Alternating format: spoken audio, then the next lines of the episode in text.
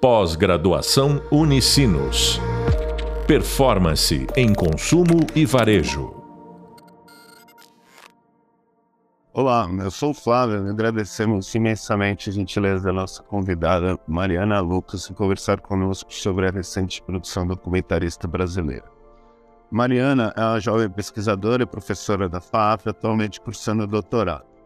Tem se dedicado nos últimos anos à história do documentário brasileiro, com destaque para a produção das décadas de 60 e 70, assim como acompanhando a obra dos novos realizadores contemporâneos. Entre os recentes documentários brasileiros, destaca o filme Branco Sai, Preto Fica, 2015, de Adirley Queiroz, aqui analisado pela convidada, ao lado de outras obras e reflexões. Mariana, olá, bem-vinda, tudo bem?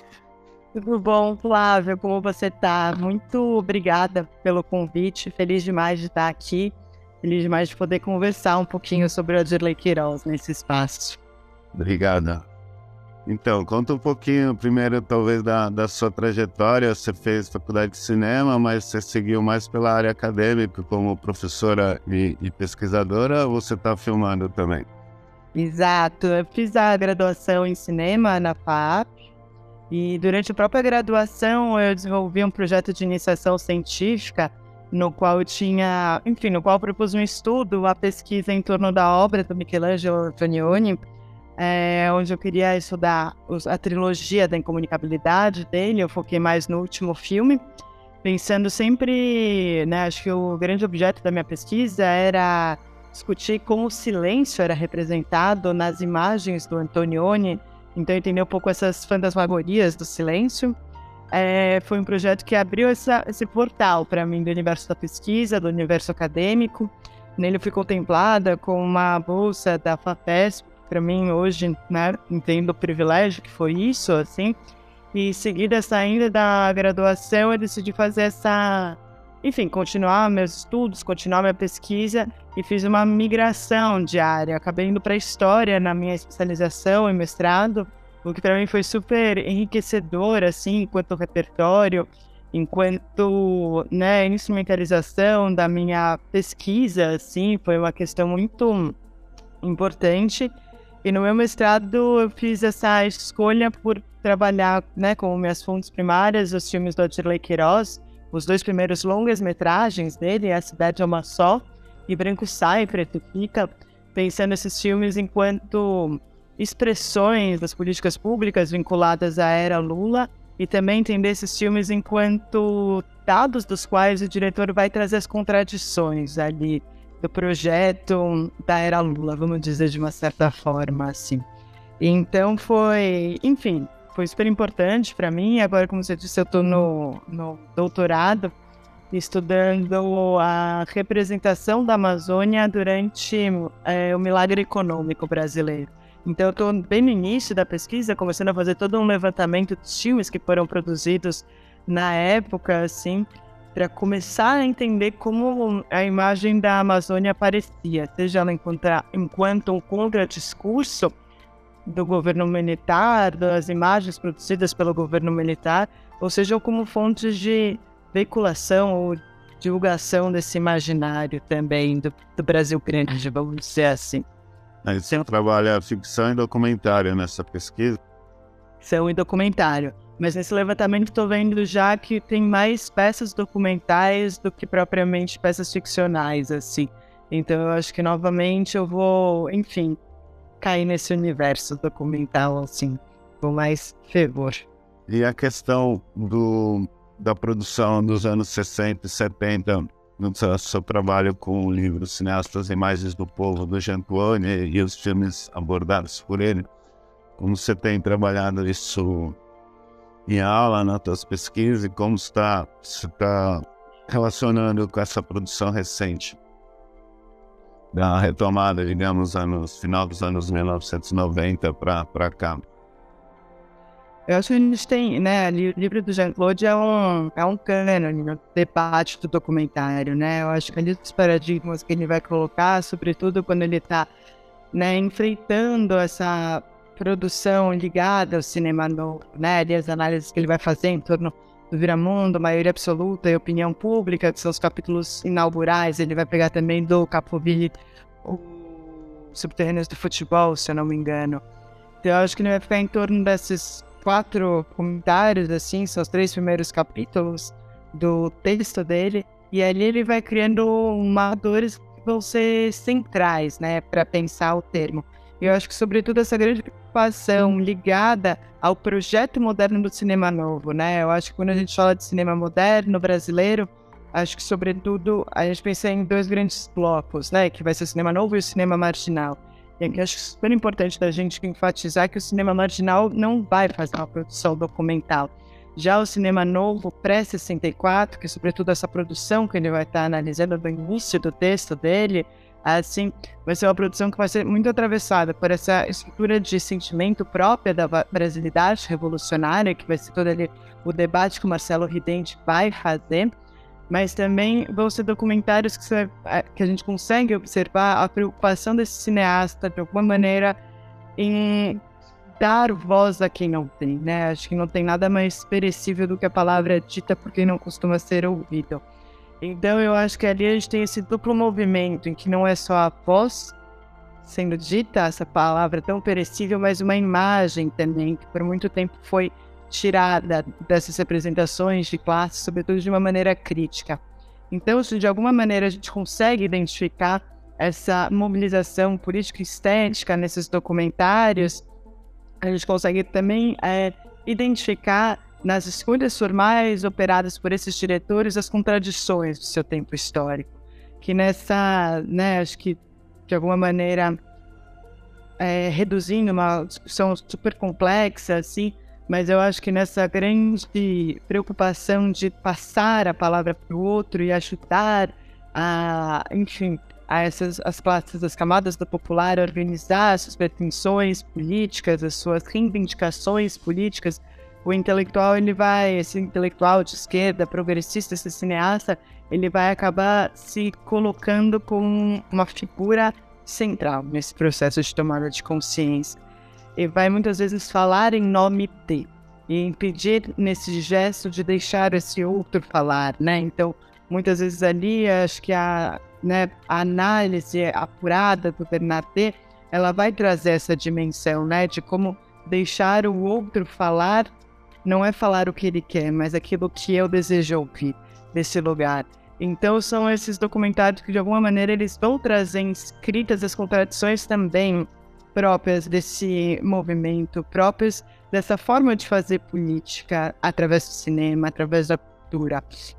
É, eu acho que quando a gente vai olhando, depois todo o recuo e toda a desconfiança que passa a haver, né, pós-golpe militar, a implicação que isso vai ter dentro do nosso projeto cinematográfico, no qual vai implicar né, um processo. Primeiro, o cinema vai fazer esse processo de internalização da crise, de uma crise estética e uma crise política também.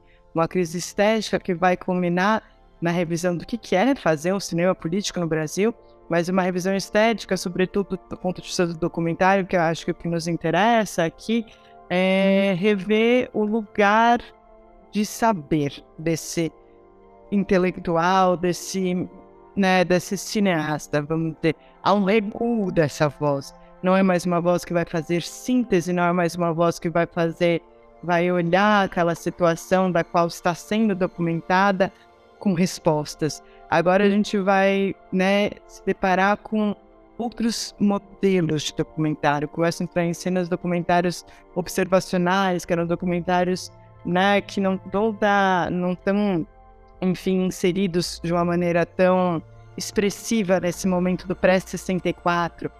Né? A gente vai ter então esse momento de internalização da crise, um momento de recuo dessa voz do saber, que ela vai ser formalizada em filmes de ficção, como, enfim, Terra em Trânsito, Desafio, Bravo Guerreiro, mas também no documentário, ali na é, opinião pública do Arnaldo Jabor, filme de 67, a gente vê como já existe ali um, né, um paradoxo, assim, em, em, que, em que lugar eu falo, né, entre milhões de aços centrais para termos do contemporâneo, qual é o meu lugar de fala, a hora que eu vou problematizar essa relação, a hora que eu vou apontar a câmera, eu vou apontar para uma classe média, que é a classe a qual eu pertenço, mas não me identifico, ou eu vou da onde eu vou falar, né? Eu acho que é essa grande questão, assim, esse espelho que é rompido, essa, identificação com o popular que ela é rompida de uma maneira muito abrupta, assim, como um golpe.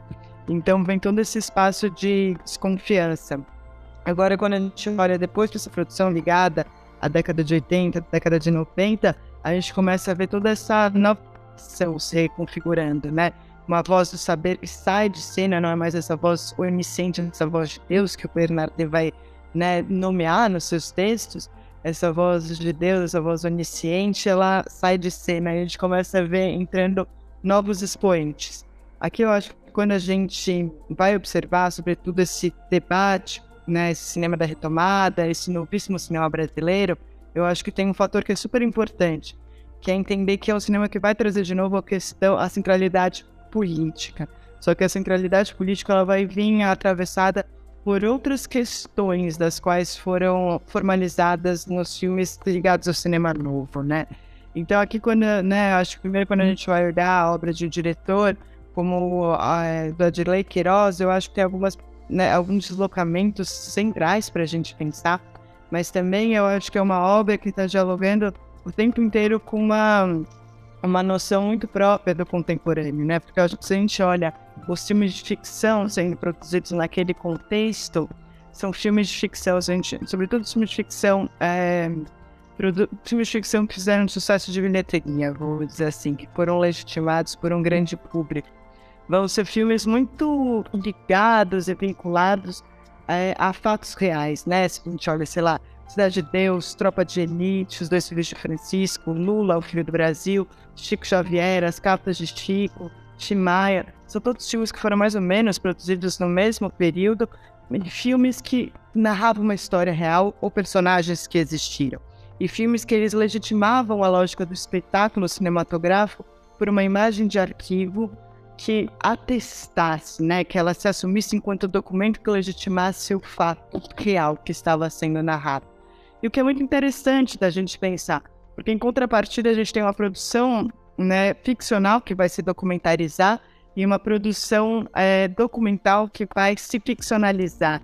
Então a gente vai encontrar uma produção que ela vai se dar nessa contramão, é assim. É, só, só fazendo o gancho, é, a gente vai ter, nessa produção recente a gente tem, é, é, continuamos tendo os intelectuais, classe médias, é, realizadores, mas já absorvendo essas críticas do Jean-Claude, toda a reflexão nova do documentário que vem chegando ao Brasil, tanto internacional como a produção brasileira, mas a gente começa a ter outros protagonistas que não são das classes média e alta, muitas vezes não fizeram universidade ou universidade de cinema. Eu queria que você falasse um pouquinho mais disso também, seguindo esse, esse esse raciocínio que você tá. Boa. É, eu acho sim, eu acho que são questões que começam a aparecer. E eu acho que tem a ver com outras, outros atravessamentos históricos, né? Eu acho que de alguma maneira a democratização do digital vai permitir um acesso muito maior, né? Todas as políticas públicas ligadas ao incentivo da produção de cinema também vão viabilizar isso. E obviamente, é, né, 2007 vai ser o ano que a gente tem essa grande quinada, assim, essa grande contramão, ela vai se explicitar, porque ao mesmo tempo é o ano de Tropa de Elite, é o ano de dois documentários super importantes, que é o Santiago, do João Salles, e o documentário do um, Eduardo Coutinho, Jogo de Cena, né? Então, de alguma maneira, em Tropa de Elite fica explícita esse apelo realista como forma de legitimar o espetáculo cinematográfico, o espetáculo de ficção. Esses dois documentários, eles vão entender que o real tem um limite na sua representação. Para dar conta do real, tem um elemento ficcional também. Então, a gente tem um documentário que se ficcionaliza.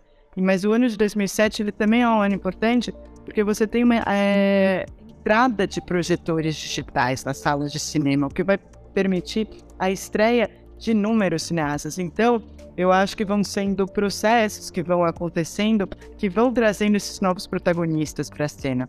Mas aí eu acho que também tem uma coisa muito própria do governo da época e o que, que o governo da época entendia como cultura também. E a forma como as políticas públicas daquele período foram direcionadas para incentivar, seja o perfil digital, os estímulos, a, enfim, mostras e, enfim, expressões culturais, vamos dizer assim.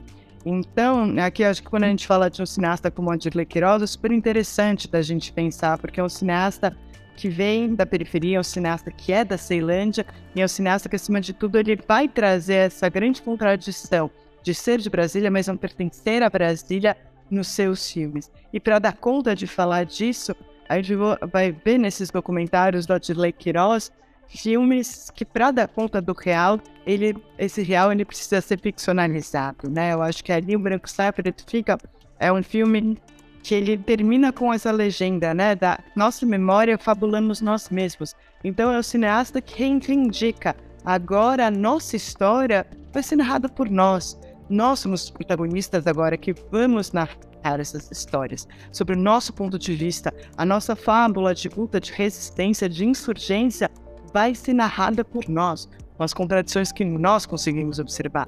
Então, eu acho que não há só esse esforço que a gente vai ver é, ligado ao documentário moderno, em que é essa tentativa de fazer uma contranarrativa, né? E narrar a história contrapelo. Mas aqui é desses novos protagonistas narrarem as suas histórias, né?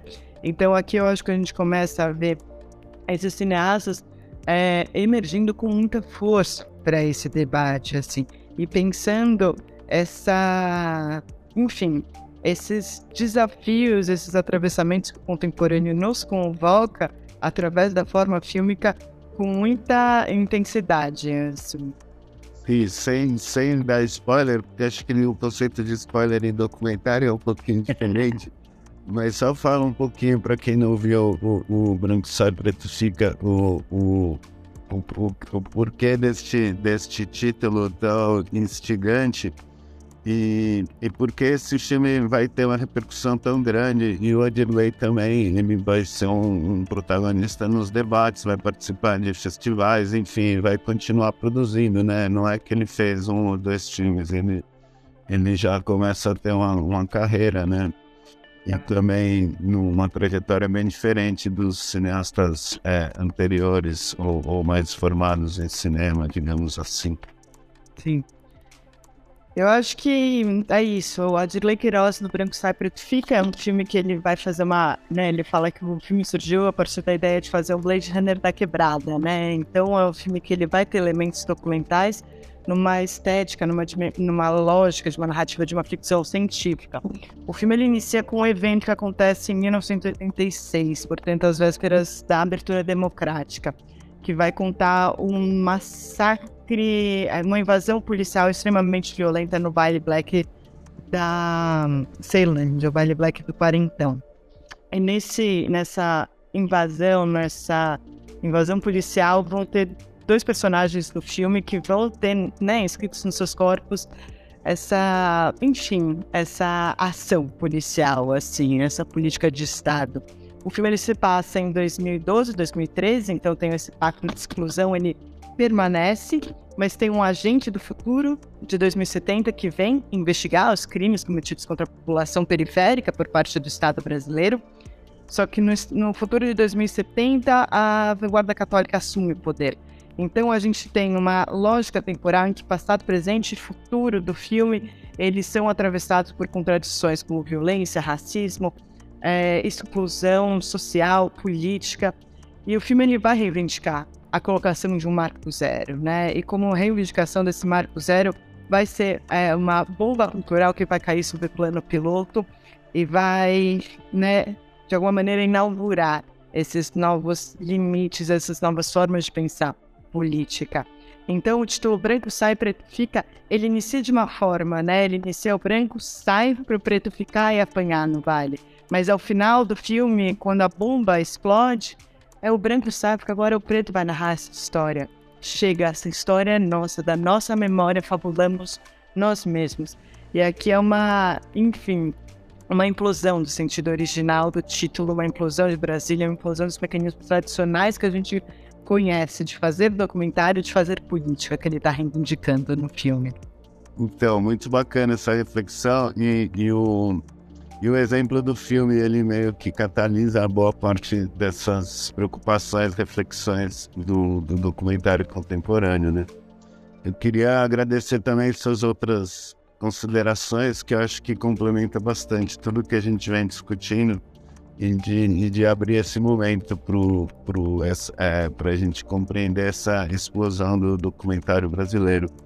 É, você gostaria de indicar alguma coisa? Livros, festivais, a gente saindo um pouco do True, outros festivais, outros, outras instâncias onde os estudantes possam pesquisar e continuar acompanhando essa produção?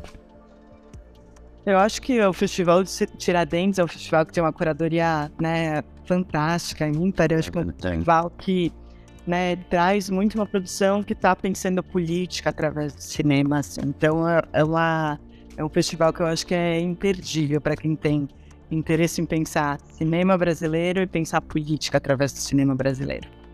Muito legal. Obrigado, Mariana. Eu agradeço. Espero ter contribuído aí. Com certeza vai ser ótimo para os nossos queridos estudantes e estudantas. Um beijo, obrigado. Nos vemos em breve. Obrigada. Pós-graduação Unicinos. Performance em consumo e varejo.